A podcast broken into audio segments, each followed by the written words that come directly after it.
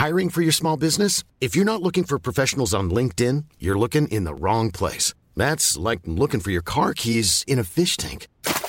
LinkedIn helps you hire professionals you can't find anywhere else, even those who aren't actively searching for a new job but might be open to the perfect role. In a given month, over 70% of LinkedIn users don't even visit other leading job sites. So start looking in the right place. With LinkedIn, you can hire professionals like a professional. Post your free job on linkedin.com slash people today.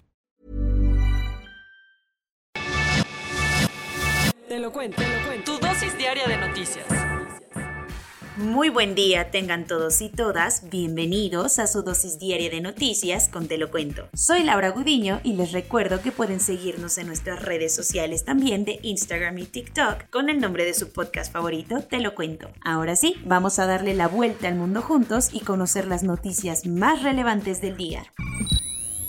Manifestarse te convierte en criminal. La justicia de Hong Kong condenó a 13 meses de prisión al magnate Jimmy Lai por participar en la vigilia de Tiananmen. Con la supuesta autonomía de Hong Kong más olvidada que nunca, ayer un tribunal hongkonés sentenció a prisión al ex magnate mediático Jimmy Lai y a otros siete activistas de la democracia. Los recién condenados participaron el año pasado en un intento de conmemoración de la represión del 4 de junio de 1980 en la plaza de Tiananmen de Pekín. Durante la movilización, Lai encendió una vela en el Parque Victoria, pero la jueza lo consideró una incitación a unirse a una concentración ilegal, por ser una figura públicamente notoria. Por todo esto, Lai, de 74 años y propietario del extinto diario pro democracia Apple Daily, fue declarado culpable por una agrupación ilegal junto a la ex periodista Wynette O y a la abogada Cho Hwan Tung. Ahora Lai tendrá que pasar 13 meses en la cárcel por este suceso en específico, pero el empresario enfrenta más cargos bajo la polémica Ley de Seguridad Nacional aprobada el año pasado, y esos podrían llevarlo a una cadena perpetua. ¿Esto es el principio del fin? Aunque la guerra de Corea terminó realmente en 1953, los países involucrados finalmente dieron un primer paso para ponerle formalmente un punto final. El presidente de Corea del Sur, Moon Jae-in, dijo ayer en una conferencia en Canberra que su país, Corea del Norte, China y Estados Unidos acordaron declarar el fin de la guerra de Corea, por lo menos en principio. Hace 70 años el conflicto terminó, pero las cosas acabaron en una tregua bastante inestable con un armisticio y no un tratado de paz, por lo que los líderes de estas naciones anunciaron tener intenciones de aclarar las cosas. Moon también dijo que una declaración de paz podría caerles como anillo al dedo para mejorar las perspectivas que se tienen del programa nuclear de Corea del Norte. El presidente surcoreano admitió también que las conversaciones se habían frenado durante tanto tiempo por las hostilidades de Estados Unidos hacia Corea del Norte, y por eso Pyongyang dijo que solo va a participar si Washington le baja su mala Como el mandato de Moon termina la próxima primavera, es muy probable que él presione para que esto quede listo antes de su salida presidencial.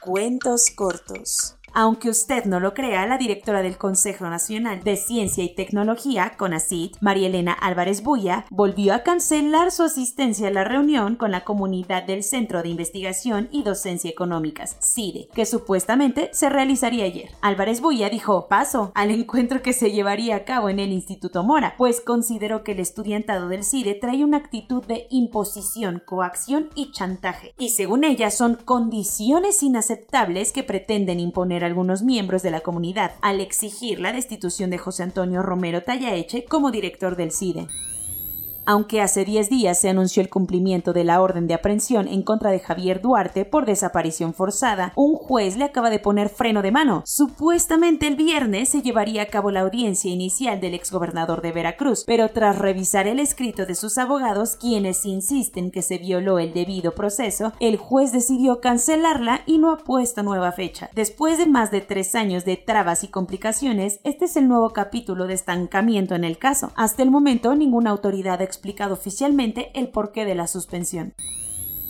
Si Andrés Manuel no va a las fosas, las fosas vienen a él. Esa fue la frase que marcó la mañana del presidente López Obrador ayer cuando familias de personas desaparecidas en México se manifestaron frente a Palacio Nacional. Para demostrar su inconformidad ante la impunidad y la falta de investigaciones, aproximadamente 15 colectivos de búsqueda de personas recrearon una instalación que asemeja a las fosas clandestinas que tienen tapizado el territorio del país. Mientras AMLO daba su mañanera, los manifestantes denunciaron las respuestas de las autoridades, a pesar de que han encontrado más de 170 fosas clandestinas. La Federación Estadounidense de Gimnasia, el Comité Olímpico y Paralímpico de Estados Unidos y sus aseguradoras acordaron compensar con 380 millones de dólares a las víctimas del abusador sexual y médico del equipo, Larry Nassar. Con esta decisión finalmente se alcanza un cierre en la batalla legal de cinco años que ha escandalizado al mundo entero del deporte. Esta suma es de las más altas que se ha pagado en el sector asegurador por abuso sexual y abarca a muchísimas atletas que fueron agredidas por más de tres La decisión de la aseguradora TIG Insurance Company se confirmó ayer en una audiencia en el Tribunal de Indianápolis.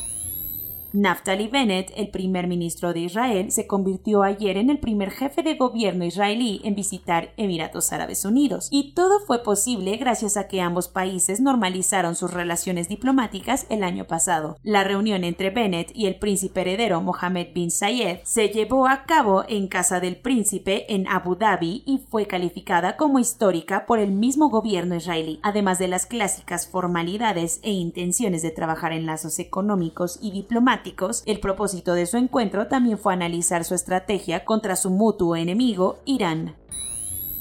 Por falta de pruebas, el fiscal de Ginebra en Suiza decidió cerrar la investigación que tenía abierta desde 2018 en contra del ex rey español Juan Carlos I. Según la Fiscalía Suiza, el monarca cobró de manera ilegal comisiones por la adjudicación para la construcción del tren AVE en la Meca, en Arabia Saudita. Supuestamente recibió 65 millones de euros en 2008 a través de una transferencia del Ministerio de Finanzas saudí, por lo que se le acusó de lavado de dinero. Para que la acusación consiguiera algún tipo de consecuencia, era necesario comprobar que el origen del dinero es ilegal, cosa que no se pudo. Corona News. En México, el número total de vacunas puestas es de 137.357.032. El número de personas vacunadas con esquema completo es de 66.225.140. Esto representa al 74% de la población mayor a los 18 años. El Estado de México ya detectó su primer caso de Omicron. Se trata de un hombre sudafricano que está siendo tratado en un hospital privado en Interlomas, pero se encuentra estable. Como Atizapán redujo de 4 a 2 los centros de vacunación, el congestionamiento fue tal que los adultos mayores tuvieron que caminar hasta 2 kilómetros para recibir la dosis de refuerzo contra COVID-19.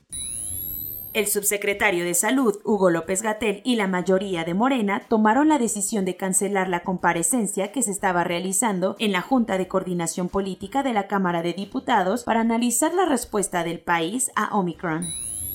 Estados Unidos está a punto de superar las 800.000 muertes por COVID-19 y el grupo más afectado es el de las personas de 65 años y mayores, representando el 75% de los fallecidos. Para evitar una nueva ola de infecciones, Ghana le cobrará a las aerolíneas 3.500 dólares por cada pasajero que vuele a su país sin estar completamente vacunados contra COVID-19. Como 10 jugadores de la NBA tienen COVID-19, el torneo anunció que pospondrá los dos próximos partidos de los Chicago Bulls para que reincorporen a sus jugadores ya sanos y frenen los contagios. Bucheon, una ciudad cercana a Seúl, pondrá un sistema de reconocimiento facial y datos de más de 10.000 cámaras de vigilancia para rastrear a las personas infectadas con COVID-19.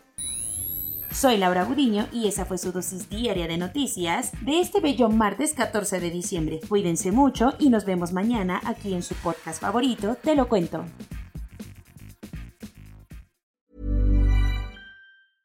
Hey, folks, I'm Mark Marin from the WTF Podcast, and this episode is brought to you by Kleenex Ultra Soft Tissues your ally to help tackle your allergy symptoms this season. I love the change of seasons, but nobody loves pollen and all those other things floating in the air that make you sneeze during this nice weather. Kleenex Ultra Soft tissues are hypoallergenic and allergist approved. So fight back against watery eyes and runny noses without worrying about irritating your skin. For this allergy season, grab Kleenex and face allergies head on.